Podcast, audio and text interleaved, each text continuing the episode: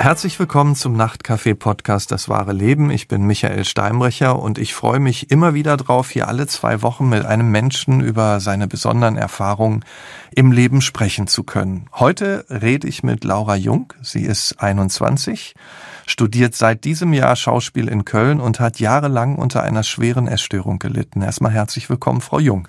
Hallo. Hallo. Sie sind, das weiß ich, in der Wohnung einer Freundin, richtig? Denn auch in Köln oder, oder wo genau? Ja. Ja? Genau, auch in Köln. Und Sie sind auch nach Köln gezogen jetzt wegen Ihres Schauspielstudiums? Genau, ich bin im Januar nach Köln gezogen, weil mein Schauspielstudium eigentlich im Februar beginnen sollte. Das wurde dann wegen Corona noch mal einen Monat nach hinten geschoben. Aber seit März bin ich jetzt dabei. Also ich habe auch mal in Köln gewohnt, muss ich sagen. In welchem Viertel oder in Köln sagt man ja Fädel. In welchem Fädel äh, sind Sie denn zu Hause? Ich wohne aktuell in Köln-Kalk, da ähm, aber fast schon im Buchforst. Also genau dazwischen eigentlich. Und würden Sie denn sagen, dass Sie sich schon eingelebt haben? Also mit den äh, Kommilitoninnen und Kommilitonen und mit allem drum und dran? Ja, total. Also ich habe ja echt unfassbar schnell Anschluss gefunden, was glaube ich auch an unserer Schule liegt. Wir haben einen ganz großen Zusammenhalt, sind auch relativ klein und machen irgendwie alle sehr, sehr viel zusammen. Und ja, habe ich schnell Leute kennengelernt. Wir sind viel unterwegs zusammen, soweit das irgendwie mit Corona geht. Mittlerweile ja, Gott sei Dank ein bisschen besser. Aber ja, ich bin hier sehr gut angekommen. Ja, wir hören da hinten noch, ich glaube, einen Krankenwagen fahren. Hoffentlich nichts Ernstes. Erzählen Sie mal, welche Hobbys hatten Sie als Kind so bis zur Pubertät? Ich habe schon immer sehr gerne geschauspielert. Ich habe lange Fußball gespielt, sieben Jahre lang. Ich habe Volleyball gespielt, zwischendurch Tennis. Wow. Ich habe immer gerne viel gelesen. Äh, ich hatte Gesangsunterricht und habe Klavier und Gitarre gespielt. Und das waren so meine Hobbys. Das hört sich nach einem ganz schönen Programm an, auf jeden Fall. Waren Sie denn mit sich auch so ganz zufrieden? Also mit dem Mädchen, das Sie waren, sozusagen? Nein, also zufrieden mit mir war ich nicht. Ich erinnere mich, das erste Mal war das Gefühl schon mit fünf da, damals im Kindergarten, in einem Streit. Und normalerweise ist ja so, dass Kinder sehr selbstbewusst an sowas rangehen. Mhm. Und bei mir war es eben so, dass ich danach angefangen habe, mich schon fertig zu machen und eben gedacht, es wäre besser, wenn ich nicht da wäre. Oh. Also ich war quasi nie mit mir zufrieden und habe das auch schon früh angefangen, irgendwie zu kompensieren. Wenn Sie jetzt sagen Sport und Fußball und, und Volleyball und hat, war das denn ein Teil denn dieser Kompensation, dass Sie sich da Anerkennung holen wollten? Das hatte tatsächlich eher viel mit meinem Vater zu tun. Der hat immer sehr viel Sport gemacht und wollte eben auch, dass wir als seine Kinder viel Sport machen.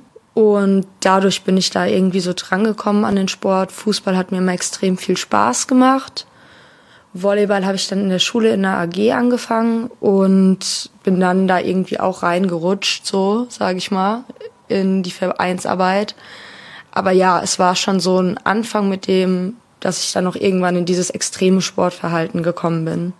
Wie wichtig war denn das Thema Ernährung zu Hause? Wurde da sehr drauf geachtet, was Sie so essen? Es war immer so, dass meine Eltern schon sehr auf gesunde Ernährung geachtet haben, auch auf dieses, ich wurde zwar essen gelassen, aber es war schon immer, ja, es reicht jetzt auch langsamer und äh, das wurde eben, je älter ich wurde, immer mehr. Als ich ein kleines Kind war, war das noch nicht so der Fall. Aber mit Beginn der Pubertät wurde das dann immer mehr, dass eben auch mal gesagt wurde, ja, es reicht jetzt und hast du nicht schon genug gegessen oder isst du schon wieder? Und es ist eben so, dass mein Vater schon immer sehr auf seine Ernährung geachtet hat und meine Mutter eben auch. Also es war auf jeden Fall immer ein präsentes Thema bei uns in der Familie. Und wenn Sie so die Entwicklung sehen, die mit fünf angefangen hat, als Sie gedacht haben, ich bin hier zu viel, ich, ich bin irgendwie nicht erwünscht, ich habe Angst, Fehler zu machen, wie hat sich das dann weiterentwickelt? In welchen Bereichen haben Sie gemerkt, dass sich das fortsetzt? In der Grundschule äh, lief es dann eigentlich recht gut. Es war aber allerdings schon früh so, dass ich eben immer dieses Gefühl hatte, ich bin zu fett. Also ich habe mit neun Jahren angefangen, mich jeden Tag zu wiegen und dann relativ schnell auch morgens und abends. Also die Waage stand bei uns immer im Bad. Ich habe dann auch gesehen, mein Vater hat in so Trainingsphasen für so Halbmarathons oder sowas immer so Gewichtskurven geführt. Und ich dachte, okay, wenn Papa das macht, dann kann es ja nur richtig sein. und habe mir dann auch eine gebastelt. Und ich dachte eben immer, Gewicht ist sowas ganz Wichtiges, was ganz Elementares. Ich war auch immer total verwundert, wenn die Leute nicht wussten, was sie wiegen. Ich habe mir immer gedacht, wie kann man nicht wissen, was man wiegt? Das ist doch voll wichtig. Und ich kannte das auch so zur Morgenroutine meiner Eltern, hat gehört, okay, wir stehen auf, gehen ins Bad, wiegen uns. Und das habe ich halt irgendwie kopiert. Und das wird halt mit den Jahren immer extremer. Und wenn dann da mehr auf der Waage war als am Tag davor? Dann hat mir das ganz schön den Tag versaut. Also ich habe mich schon relativ früh sozusagen zum Sklaven der Waage gemacht. Und wenn da halt eine höhere Zahl stand, dann hatte ich eben schlechte Laune. Ich frage jetzt mal ganz blöd, ist ja total normal. Ich meine, wenn sie wachsen, wenn sie größer werden, wenn sie jugendlich sind, dann nehmen wir doch zu. Aber das war für sie aber egal sozusagen. Das war einfach diese Zahl auf der Waage, die schon entscheidend war. Genau, also ich hatte dann auch irgendwann gelesen, dass sich in der Pubertät das Gewicht ungefähr verdoppelt. Aber das kam schon gar nicht mehr so richtig an mich ran, sondern das war dann für mich eher so, okay, bei anderen Leuten verdoppelt sich, dann will ich eben ein bisschen weniger haben. Bei mir war dieses Gewicht, was quasi immer höher wurde, was ja, wie Sie gesagt haben, normal ist. Man wird ja erwachsen, man wird größer. Ich hatte damit ein totales Thema, obwohl ich rational natürlich verstanden habe, dass das normal ist. Sie haben ja gesagt, Sie kommen ursprünglich aus Mainz, sind dann häufiger auch umgezogen in der Jugend. In der Grundschule war es ganz okay. Wie war das denn dann, als Sie ins Gymnasium gekommen sind? Also in Berlin ist es ja so, dass man eben bis zur sechsten Klasse in der Grundschule ist. Und ich bin dann nach der sechsten Klasse aufs Gymnasium gewechselt und war eben sehr schnell krank. Also vier Wochen habe ich in der Schule gefehlt. War auch im Krankenhaus, weil ich so eine Magen-Darm-Geschichte hatte. Und das war, glaube ich, in der dritten Schulwoche nach dem Wechsel. Und es spielt sich dann ja alles neu ein in so einer neuen Klasse. Und als ich dann zurückkam, hatten sich irgendwie so Grüppchen gefunden und ich habe irgendwie nirgendwo reingepasst und wurde dann eben auch ein knappes halbes Jahr ziemlich gemobbt, weil ich war in dem Alter auch sehr, also damals hat man es so als Emo bezeichnet. Also ich habe halt viel Schwarz angezogen, habe halt so diese Musik gehört und ja, war da so in meiner Welt quasi mit meinem besten Freund damals auch, der nicht auf die Schule ging und damit hatten viele in meiner Klasse oder auch in meinem Jahrgang ein ziemliches Problem. Ich habe zu der Zeit immer Bauchschmerzen gehabt. Also ich bin dann auch immer weiter zu Hause geblieben, weil ich einfach, ich hatte Angst davor, in die Schule zu gehen. Ich dachte, okay, dann sitze ich da wieder allein in der Pause. Schon Wahnsinn, was sich da so durch Gruppendruck und immer wieder abspielt, ne? Also in der Schule. Aber das, ich meine, so wie Sie das erzählen, hat Sie das ja bestimmt auch wieder bewusst oder unbewusst erinnert an die Situation von damals, ne? Mit fünf im Kindergarten. Ich bin wieder draußen. Ich bin hier wieder zu viel. Äh, irgendwie finde ich keinen Anschluss. Ja, also ich hatte in meinem Leben eben auch als Kind schon oft das Gefühl, irgendwie nicht dazuzugehören. Also in der Grundschule war zwar wirklich alles gut. Ich hatte da meine Freunde und ich würde auch sagen, ich war auch recht beliebt. Also ich war als Kind nie so dieses Mädchen, ich habe nie so mit Puppen gespielt oder mit Barbies und habe mich dadurch halt oft irgendwie ausgeschlossen gefühlt. Zum Beispiel, wenn die Mädels auf dem Pausenhof Pferdchen gespielt haben, dann wollte ich den Hund spielen. Und das waren halt so Sachen, die immer dazu geführt haben, dass sich dann die Leute eben schon mal lustig gemacht haben. Oder auch, ich hatte eine Phase, da habe ich nur Jungsklamotten angezogen, was dann auch immer sowas war, wo dann auch Erwachsene gesagt haben, oh, warum machst du das denn? Und ich weiß noch einmal hat jemand zu mir gesagt, du warst ja immer schon ein bisschen komisch. Das war so kurz nach Beginn der Magersucht. Also wenn man sowas gesagt bekommt, dann denkt man so, ja, okay, ich war schon immer komisch und jetzt esse ich halt nicht. Und haben Sie mit Ihren Eltern drüber geredet, über wie es Ihnen geht in der Schule? Oder haben Sie das eher für sich ausgetragen? Also ich habe darüber mit meiner Mutter sehr viel geredet. Die hat sich auch zu der Zeit schon sehr viel Sorgen gemacht, weil das auch quasi so die Zeit war, in der es losging, wo ich eine komplette Obsession mit meinem Gewicht entwickelt habe und Kalorien angefangen habe zu zählen und dann plötzlich abends nichts mehr essen wollte, dann mittags mal nichts gegessen habe. Mein Vater hat, seit ich acht war, in Hannover gearbeitet und war nur am Wochenende da und hat dadurch eben vom Familienleben nicht viel mitbekommen und hat, glaube ich, auch von dem in der Schule, also er wusste das, Aber bei ihm war das immer so ein bisschen dieses, ja, so sind Kinder halt. Das wird auch wieder. Und wenn Sie sagen, das ist so Obsession geworden, Sie haben es ja gerade schon so angedeutet, was hat das bedeutet für Ihren Tagesablauf? Also wie oft standen Sie auf der Waage? Wie viel drehte sich immer um das Thema Essen? Wie viel haben Sie gegessen? Und beschreiben Sie mal so ein bisschen, wie Ihr Leben da aussah. Mein Tag sah eben so aus, dass ich aufgestanden bin. Mein erster Gang war natürlich zur Waage. Dann bin ich, wenn es gut lief, in die Schule gegangen. Und da habe ich dann halt schon ziemlich drauf geachtet, was ich esse. Also ich habe meistens zum Mittag dann eine Laugenstange gegessen, zum Frühstück eben noch damals noch das, was meine Mutter mir gemacht hat. Also mein Essverhalten damals war tatsächlich noch normal, weil ich habe vormittags relativ wenig gegessen, aber das nachmittags dann quasi aufgeholt. Aber ich habe mich halt zwischendurch immer wieder auf die Waage gestellt und habe halt geguckt, wie sich das Gewicht quasi über den Tag entwickelt hat. Und wenn es da zwischendurch mal zu viel war, dann habe ich eben nicht mehr gegessen oder bin Sport machen gegangen. Und standen Sie auch oft auf dem, vor dem Spiegel und, und haben sich so beobachtet und ja, beurteilt oder hat das dann eher keine Rolle gespielt? War das hauptsächlich die Waage? Doch, also ich stand auch ganz viel vorm Spiegel. Ich habe auch immer geguckt, wo denn zu viel Fett ist. Ich äh, habe auch Bilder von mir gemacht, also Fotos eben, so ganz Körperumdrehungen, um eben zu sehen, wie ich von allen Seiten aussehe. Und habe mir auch damals ein Maßband gekauft, um eben quasi meine Werte zu messen. Um dieses zu gucken, wie weit ich von diesem 90, 60, 90 entfernt bin. Sie haben aber ja gesagt, damals haben Sie sich noch relativ normal ernährt. Sie deuten so an, das hat sich weitergedreht. Würden Sie sagen, es wurde dann mit der Zeit immer schlimmer? Also auch psychisch hat sich diese Spirale immer weitergedreht? Ja, auf jeden Fall. Also normal essen kann man eben nicht sagen, ich habe von der Menge her, von der Kalorienzahl normal gegessen. Aber ich hatte eben ein komplett krankhaftes Verhalten zum Essen, weil wenn man jede Kalorie zählt, die man isst, dann hat man kein normales Verhältnis zum Essen. Das stimmt. Das hatte bei mir schon nichts mehr mit Genuss zu tun. Das war einfach so dieses, okay, ich muss essen und ich habe mich dann auch immer total so gefühlt, als wäre ich schwach oder nicht willensstark genug, was ja kompletter Schwachsinn ist. Jeder Mensch muss essen, eben weil ich esse. Und habe mir da total die Vorwürfe gemacht. Und wir sind dann 2013 umgezogen nochmal und da ist das eben damals total eskaliert. Weil ich hatte dann eben Angst in der neuen Klasse, also in meiner alten Klasse in Berlin hatte ich gerade so Freunde gefunden und es war gerade alles irgendwie ganz okay und dann haben meine Eltern eben angekündigt, okay, wir ziehen um. Und der Umzug war für mich der Auslöser für die Magersucht. Also für die Essstörung, die man dann quasi auch nach außen hin wahrgenommen hat. Wie ging es dann weiter mit Ihnen? Also haben Sie sich dann auch noch mehr eingekapselt? Es war so, dass ich am Ende vom Sommerurlaub mir vorgenommen habe, dass ich abnehme. Und zwar wollte ich damals vier Kilo abnehmen und dachte, okay, dann wird alles gut. Mein Ziel war eben bis zum Schulstart möchte ich das Gewicht runter haben.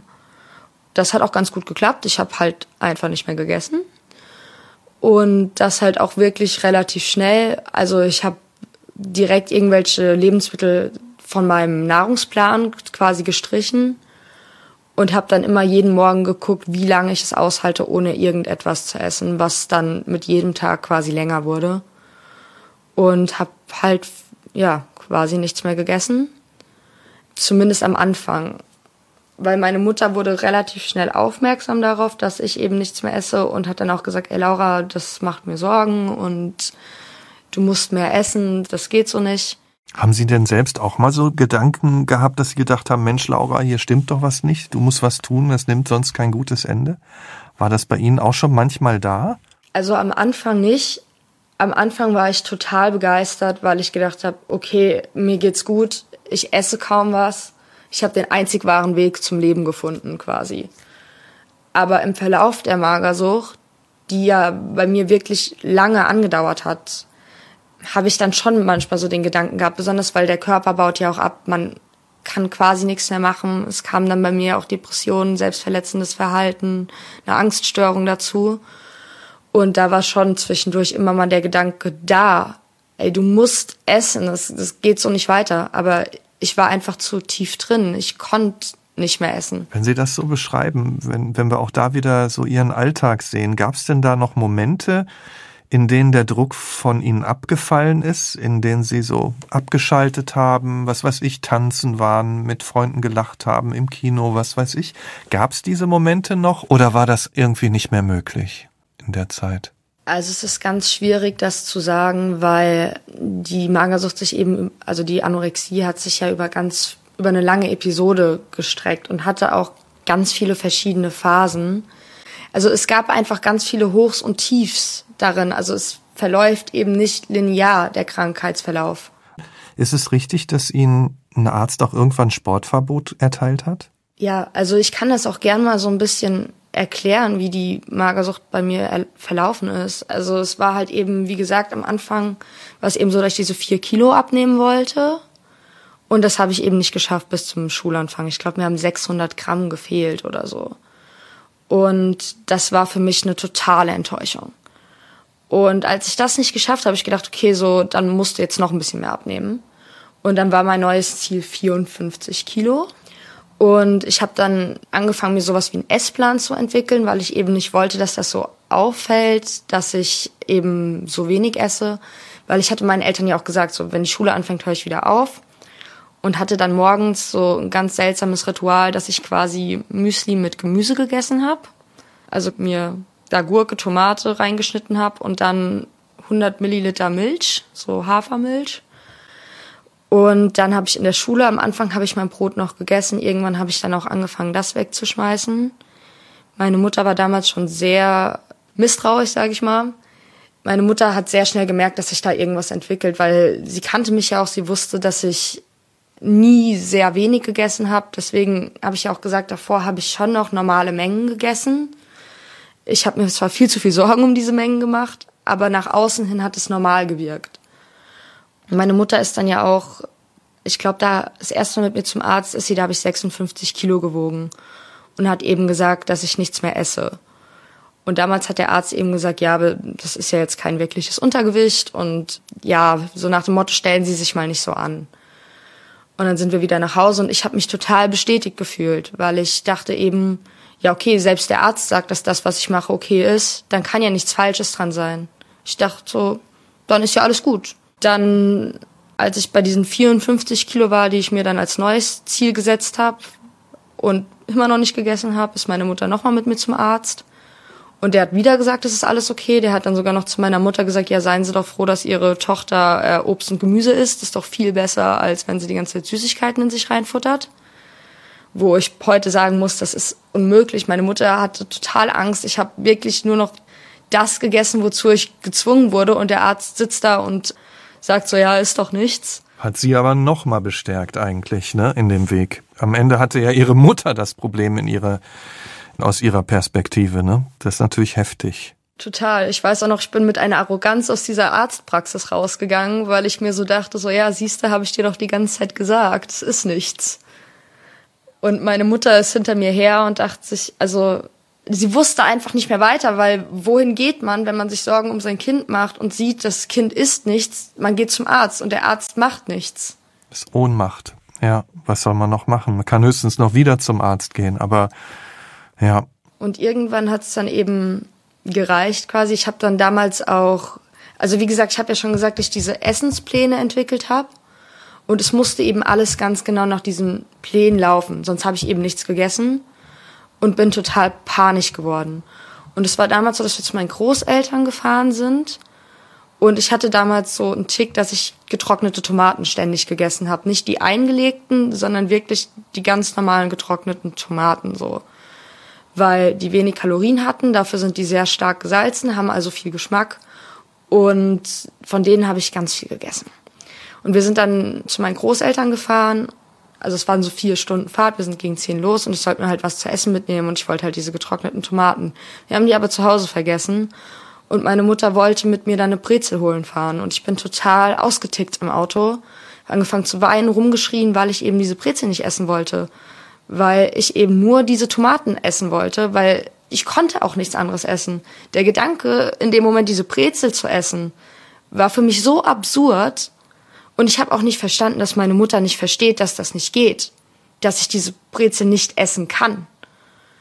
Und das war, also es hat auch meine Mutter im Nachhinein gesagt, das war für sie der Moment, wo sie gesagt hat, okay, es ist mir jetzt auch egal, was der Arzt sagt, es stimmt irgendwas nicht.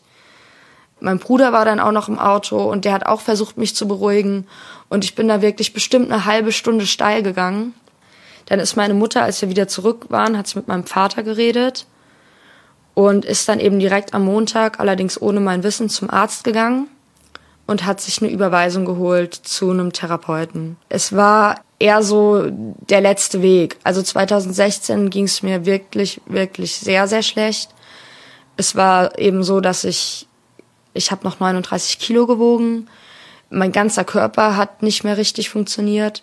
Also ich habe den ganzen Tag gezittert, egal wie warm es war. Ich konnte die Heizung auf fünf drehen und ich habe gefroren. Ich hatte auch, also meine Finger und meine Zehen sind ständig blau angelaufen, meine Lippen. Ich habe beim Laufen blaue Flecken bekommen an den Füßen, weil da eben nichts mehr war, was das abgefangen hat. Also es war richtig gefährlich eigentlich in dieser Situation. Genau, meine Mutter hat mir erzählt, dass sie zu der Zeit nachts immer mehrmals in mein Zimmer rein ist, um eben zu gucken, ob ich überhaupt noch atme. Weil sie eben Angst hatte, dass ich eben am nächsten Morgen nicht mehr aufwache. Wussten Sie das auch, dass Sie so in Gefahr sind? Mir war das nicht klar. Also ich wusste zwar, ich bin laut BMI stark untergewichtig und irgendwie esse ich auch zu wenig, aber ich war so in dieser Sucht einfach drin. Ich habe nicht mehr links und nicht mehr rechts geguckt. Ich habe wirklich nur noch die Sucht gesehen und da eben auch kein Ausweg. Ich wusste, ich wieg 39 Kilo und ich habe mich immer noch zu fett gefühlt. Ich habe immer noch Stellen gefunden, ja, aber da muss noch was weg. Und ich habe damals auch gedacht, dass mein Körper falsch funktioniert, dass quasi ich nur Fett ansetze und deswegen der BMI für mich nicht gültig ist. Ich hatte zwischendurch sowas wie wache Phasen, in denen ich dachte, okay, entweder du änderst jetzt was oder du stirbst. Aber ich hatte nicht die Kraft, irgendwas zu ändern. Also ich habe keinen Weg rausgesehen. Man sagt immer, es ist so ein Teufelskreis und das ist es wirklich.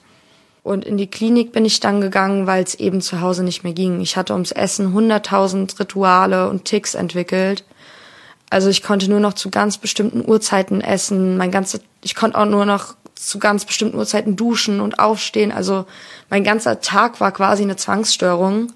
Ich konnte nicht mehr alleine sein. Meine Mutter konnte zu der Zeit nicht mehr arbeiten gehen, weil ich Panikattacken bekommen habe, sobald ich alleine war. Dann ging es irgendwann nicht mehr anders als in die Klinik. Und wie war es dann in der Klinik? Also ich bin in die Klinik rein mit der Einstellung, okay, ich futter mich hier jetzt einfach raus und dann kann ich ja wieder abnehmen was glaube ich bei vielen Leuten tatsächlich so ist, die eben von ihren Eltern in die Klinik geschickt werden, weil es am Ende nicht mehr anders geht. Zumindest war das bei mir auf der Station so. Ich war in Bad Bodenteich auf der Akutstation für Essstörungen. Ich muss sagen, die Klinik hat sich echt unfassbar viel Mühe gegeben. Also wir hatten viel Therapie. Wir hatten dazu noch Ernährungstherapie, was ich persönlich für sehr wichtig halte, weil man ja quasi das ganze normale Verhältnis zum Essen verloren hat. Und wir hatten eben auch normale Therapie, Kunsttherapie, Tanztherapie und Musiktherapie, Gruppentherapie. Also einfach ganz viele Therapieformen, die wirklich auch sehr liebevoll gestaltet waren für uns. Und wir hatten immer Ansprechpartner, wenn es uns schlecht ging. Ich bin trotzdem von der Essstörung nicht losgekommen in der Zeit, weil ich eben einfach viel zu sehr festgehalten hat. Ich, ich war nicht bereit, die Essstörung loszulassen also mir wurde das so erklärt, quasi man hat ein großes Problem, was zu sehr wehtut, um sich damit zu beschäftigen, was aber unterbewusst ist. Und man stellt die Essstörung wie so eine Mauer davor. Und ich war eben nicht bereit, diese Mauer einzureißen, weil ich viel zu viel Angst hatte vor dem, was dahinter war. Und dadurch, ich habe dann da gegessen, ich habe auch zugenommen, ich hatte auch tatsächlich Tage, an denen ich total motiviert war. Der Anfang war die Hölle, weil man ja eben einfach viel mehr essen muss, als man sich jemals vorstellen wollte. Aber mit der Zeit kam da dann so eine Regelmäßigkeit rein. Man hatte ja eh keine andere Wahl. Und dann habe ich eben auch gegessen und dann gab es sogar einen Moment, wo mir das Essen wieder geschmeckt hat und wo ich dachte, ey, ist doch alles gar nicht so schlimm, ich krieg das hin. Aber ich habe es eben nicht hinbekommen. Ich meine, ich stelle mir auch vor, da gibt's diesen Tagesablauf, es gibt Menschen, die da sind, die ansprechbar sind. Man ist weg von zu Hause, weg von dem Alltag. Wie war es dann, als Sie raus sind wieder in Ihren Alltag zurück? Ja, das war unfassbar schwierig. Also die Klinik ist halt wirklich so eine Blase.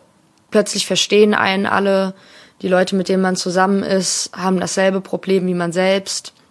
Niemand guckt einem mehr blöd an, wenn man sagt, okay, ich kann jetzt keine Pizza essen, weil es ist 17.30 Uhr und nicht 18 Uhr. Also es ist einfach so ein Riesenverständnis da. Und man ist geschützt. Und ich hatte ja damals auch ein ganz starkes Problem mit selbstverletzendem Verhalten. Und auch da, während man da auf der Straße in der Bahn so ein bisschen doof angeguckt wurde oder auch mal blöd angesprochen wurde, war das da quasi was, was eine gewisse Normalität hatte. Was auf der einen Seite sich gut angefühlt hat, für mich, aber eben auch für meine Krankheit auf der anderen Seite aber total gefährlich ist, weil man sich in dieser Normalität ja auch sicher fühlt.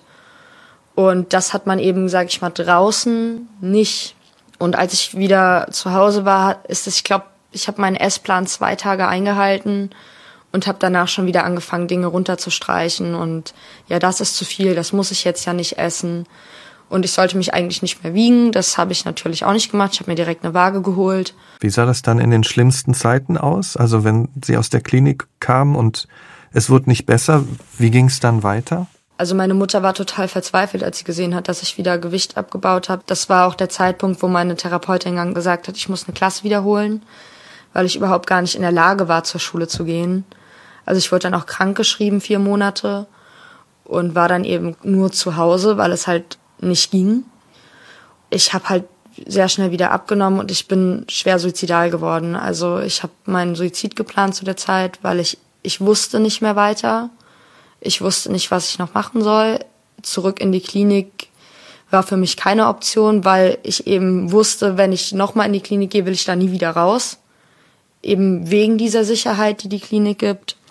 Ich war unfassbar unzufrieden mit mir selbst, mit meinem Leben. Ich hatte ja meine ganzen Hobbys für die Magersucht eingetauscht. Ich hatte meine Freundschaften für die Magersucht eingetauscht. Also ich war alleine. Ich wusste, dass ich für meine Familie zu einem Zeitpunkt eine Riesenbelastung war, dass sich jeder Sorgen um mich macht.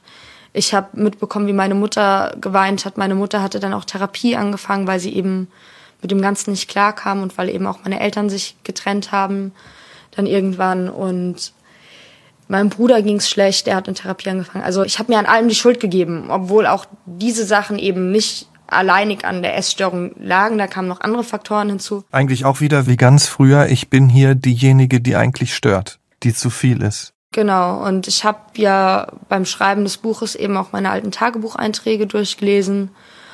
Und es ist teilweise also wirklich schockierend, was ich geschrieben habe, weil ich wollte einfach nur noch verschwinden. Und wie verschwindet man? Man nimmt sich das Leben. Und das war zu dem Zeitpunkt eben einfach mein Plan. Also ich habe Tabletten in meinem Nachtschrank gesammelt, ich habe mir ähm, ein Skalpell gekauft, ich habe da schon konkrete Vorbereitungen getroffen. Also innerlich hatten Sie eigentlich schon abgeschlossen, kann man sagen. Ja, ich hatte komplett abgeschlossen. Ich habe mir auch ein Verbot gegeben, Geld auszugeben, damit ich eben was habe, was ich meiner Familie vererben kann. Und ich bin auch sehr leichtsinnig mit meinem Leben umgegangen. Also ich bin über Riesenkreuzungen gelaufen, ohne nach links und nach rechts zu gucken. Ich bin auf irgendwelche riesigen Bäume geklettert, um dann oben zu balancieren, weil ich dachte, also ich habe das Schicksal so ein bisschen herausgefordert. Dachte so, wenn ich sterbe, ist es mir egal und wenn ich überlebe, muss ich das alles halt noch ein bisschen weiter mitmachen. Ich meine, zum Glück reden wir ja jetzt miteinander. Was waren die Dinge, die Sie gehalten haben? Zurückgeholt haben, sozusagen aus diesem Strudel? Meine Familie, also meine Mutter war wirklich immer für mich da. Meine Mutter hat mir einen unfassbaren Rückhalt gegeben, auch wenn ich, oder besser gesagt, meine Krankheit in der Klinik hat man immer unterschieden zwischen der Person und der Krankheit, weil so eine Sucht macht ja einen komplett anderen Menschen aus einem. Und meine Mutter habe ich wirklich teilweise, oder die Krankheit hat sie wirklich tyrannisiert und sie hat trotzdem immer zu mir gehalten und mein Bruder eben auch. Meine Großeltern waren eine ganz große Stütze. Wenn meine Mutter nicht mehr konnte, konnte ich immer zu meinen Großeltern kommen. Das war eben was, ich habe schon in meinem Hinterkopf, muss mir irgendwie klar gewesen sein, dass es für meine Familie nicht leichter wird, wenn ich mir was antue. Und meine Mutter hat ja auch immer weiter nach Lösungen gesucht. Meine Mutter hat mich ja einfach nicht aufgegeben. Auch als die Leute gesagt haben, ja, die muss in eine Wohngruppe für Essgestörte. Meine Mutter war immer, nee, Laura bleibt hier. Und das hat mir eben unfassbar viel Stärke einfach gegeben, weil ich gemerkt habe, da ist jemand, der mich nicht aufgibt. Auch wenn ich zwischendurch eben das Gefühl hatte, dass jeder andere es tut. Gab es denn eine Situation, wo so ein paar Ziegel rausgebrochen sind sozusagen, wo Sie wieder einen Blick nach links und rechts bekommen haben? Ja, also es gab einen Abend, da war ich bei meinen Großeltern und ich habe zu der Zeit mit meiner Mutter immer besprochen, was ich essen soll. Weil ich alleine überhaupt gar nicht mehr, also ich wäre nicht in der Lage gewesen, mir ein Essen zusammenzustellen, weil ich überhaupt gar nicht wusste, also es hört sich total albern an, aber ich wusste nicht, wie viel muss ich denn essen. Und äh, meine Mutter hatte eben was besprochen, aber ich wollte das dann nicht essen. Und meine Mutter ist eben total zusammengebrochen, hat geweint, hat gebettelt und meine Oma ist eben reingekommen. Und ich bin dann eben weggelaufen, weil es hat mir halt total wehgetan, trotzdem meine Mutter weinen zu sehen. Und meine Oma ist mir dann hinterher, ist zu mir gekommen, hat mich in den Arm genommen und mich halt gebeten, das zu essen und hat dann auch angefangen zu weinen, hat mir eben gesagt, Laura, der Opa und ich, wir haben so eine Angst, dass du stirbst. Wir können nachts nicht mehr schlafen. Wir haben so eine Angst. Und dann hat sie auch geweint. Und das war das erste und einzige Mal, dass ich meine Oma hab weinen sehen.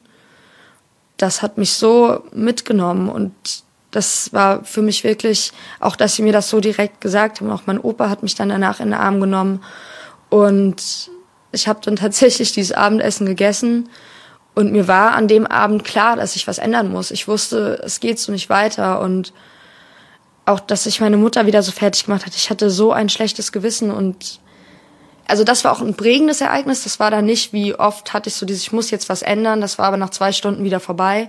Sondern das hat mich wirklich lange verfolgt. Und das hat mich auch, als ich dann tatsächlich wieder angefangen habe zu essen, habe ich da oft dran gedacht. Und das war sowas, wo die Mauer gebröckelt ist, weil ich halt wirklich gesehen habe, was diese Sucht mit Menschen macht, also mit Menschen in meinem Umfeld. Ja, nicht nur mit mir, sondern diese Essstörung hat ja meine ganze Familie belastet.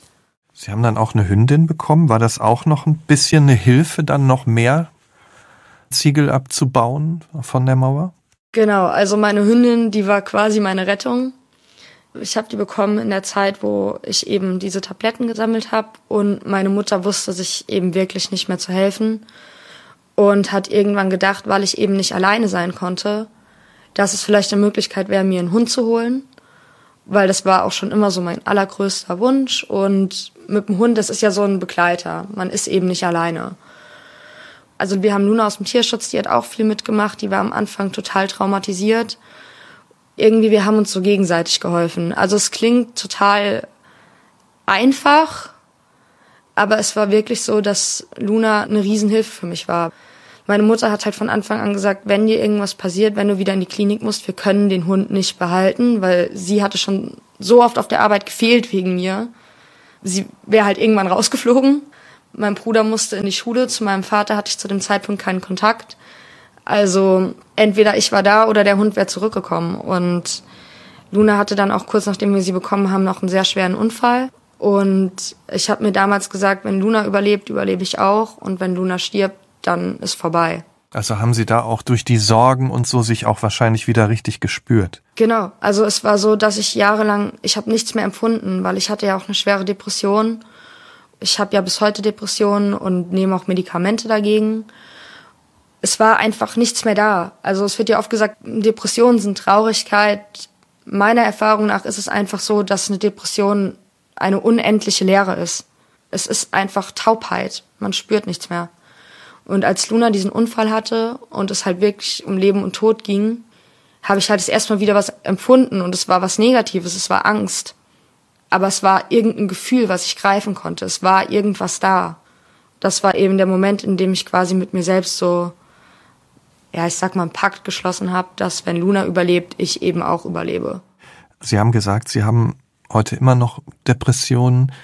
Sie haben auch gesagt, wenn ich Sie richtig verstehe, die Essstörung war ja auch eine Mauer, um sich den Themen, die dahinter lagen, nicht zu stellen.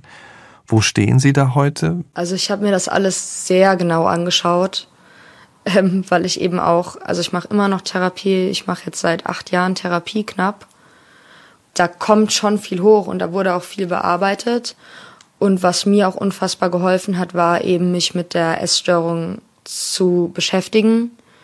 Auch mit den anderen Themen, die ich hatte, wie der Angststörung oder dem selbstverletzenden Verhalten, der Depression eben einfach zu verstehen, wie das funktioniert, warum das alles so ist und warum das so gekommen ist. Das hat mir auch sehr geholfen aus dem Weg, sag ich mal, raus aus der Magersucht.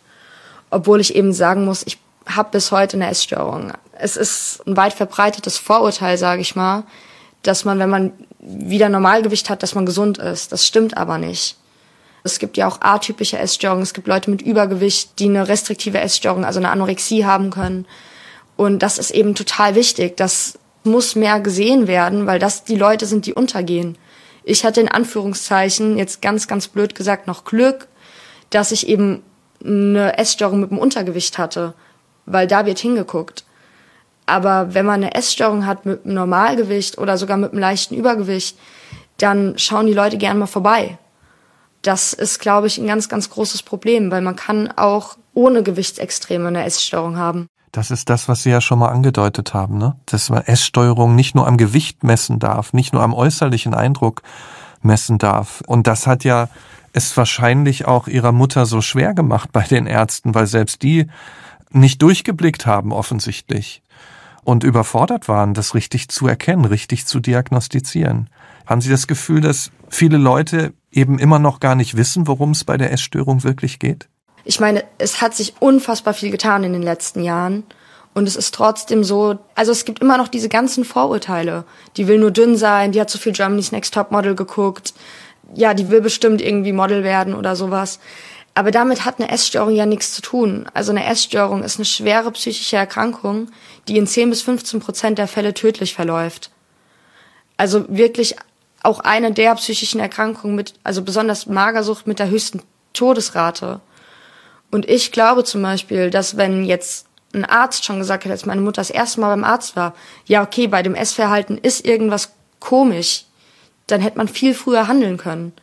Und ich finde es eben wichtig, dass ein größerer Fokus auf das Essverhalten, auf das, was im Kopf stattfindet, gelegt wird, weil es ist eben eine psychische Erkrankung und eine psychische Erkrankung findet im Kopf statt. Und dieses abgemagert sein oder eben jetzt im Fall von Binge-Eating das zu dick sein, das kann ein Symptom der Krankheit sein. Es kann aber auch ein Symptom sein, was fehlt. Weil keine Krankheit hat ja nur ein spezifisches Symptom. Es ist ja ein Zusammenspiel aus vielen Symptomen. Und das eben auch bei einer Essstörung so. Und man muss eben alle Symptome anschauen. Würden Sie denn sagen, weil Sie sagen, ja, die Leute machen sich zu einfach, sagen, ich, da will man Model werden und Germany's Next Top Model und so weiter.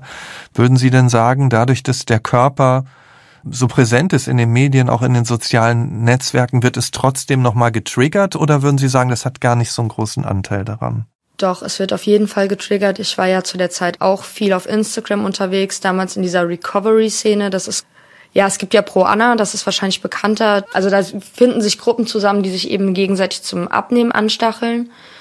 Und ich war eben in dieser Recovery-Szene. Das sind halt Mädels, die gesund werden wollen und das eben auf Instagram posten. Aber auch das kann ziemlich triggernd sein, weil eben viele von denen denselben Fehler machen, den ich gemacht habe. Man redet sich ein, man möchte gesund werden, aber ändert in Wirklichkeit nicht viel an seinem Verhalten.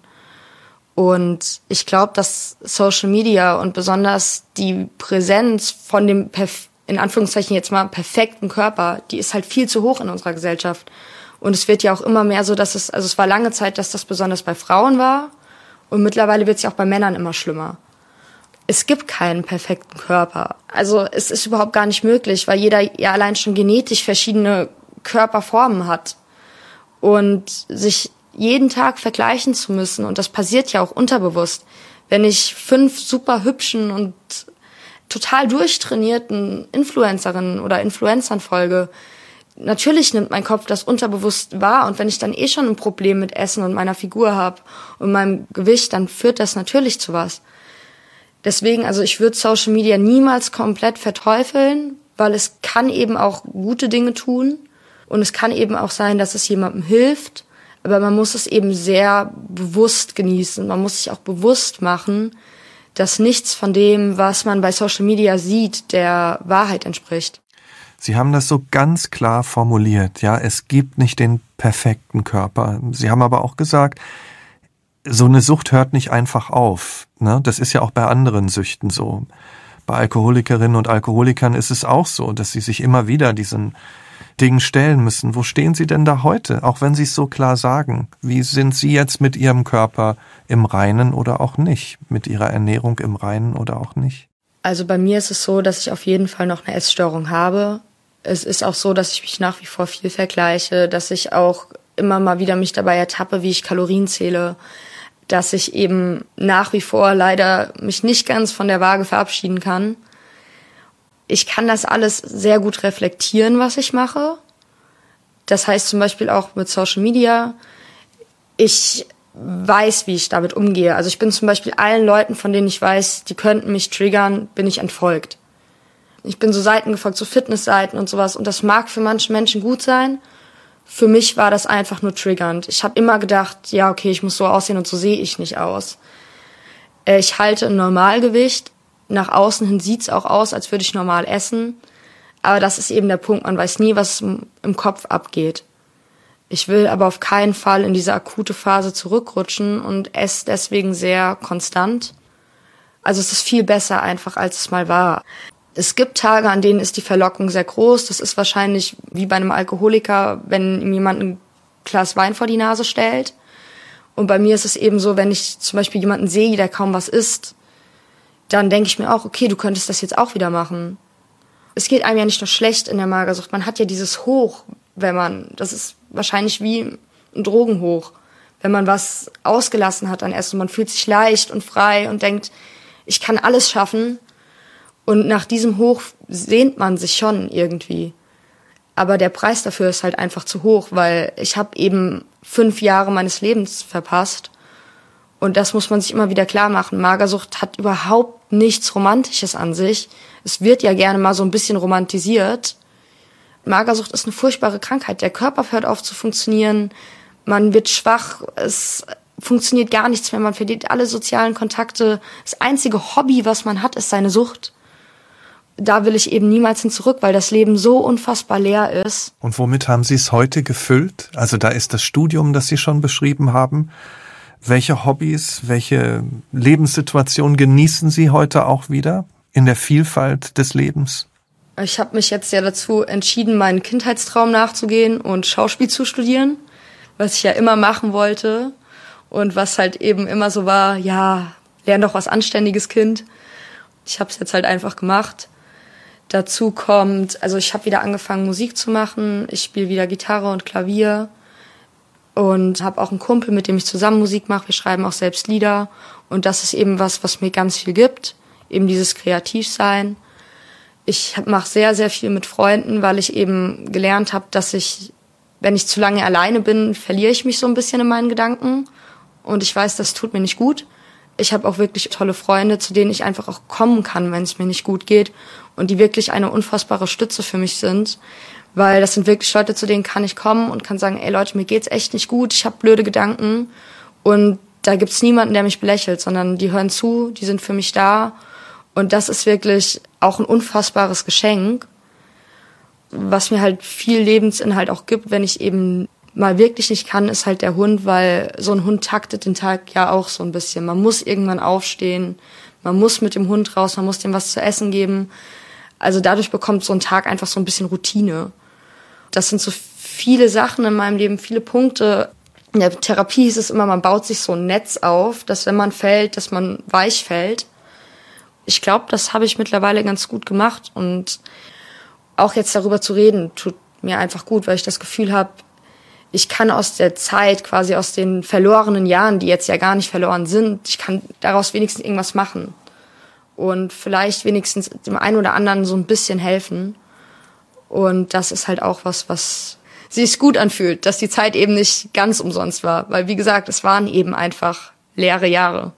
Vielen Dank, Frau Jung. Ich glaube ganz sicher, dass Sie vielen helfen, weil Sie auch äh, Worte finden für etwas, was viele im Sprachlosen erleben. Und äh, ich danke Ihnen auch, dass Sie so offen wirklich über das Thema Essstörung geredet haben um das sich ja, wie Sie gesagt haben, immer noch viel dreht in Ihrem Leben, wahrscheinlich auch noch weiter drehen wird. Ich wünsche Ihnen trotzdem einfach, dass es Schritt für Schritt mehr in den Hintergrund tritt. Dankeschön. wie bei anderen Süchten auch. Und ja, vielleicht treffen wir uns in einigen Jahren wieder hier im Podcast, reden über ganz andere Dinge, ne? ja. die ihr Leben dann im Schwerpunkt ausmachen. Das wäre ja auch schön. Auf jeden Fall vielen, vielen Dank, äh, Frau Jung, von ganzem Herzen. Danke Ihnen, vielen Dank. Und danke auch an Sie fürs Zuhören. Wenn Sie diesen Podcast mögen, dann empfehlen Sie uns gerne weiter oder diskutieren Sie mit auf unserer Facebook-Seite. Und wenn Sie selbst Ihre Geschichte mit anderen teilen wollen, dann melden Sie sich einfach bei uns. Vielleicht reden wir dann bald schon hier miteinander im Nachtcafé-Podcast Das wahre Leben. Ich bin Michael Steinbrecher. Wir hören uns.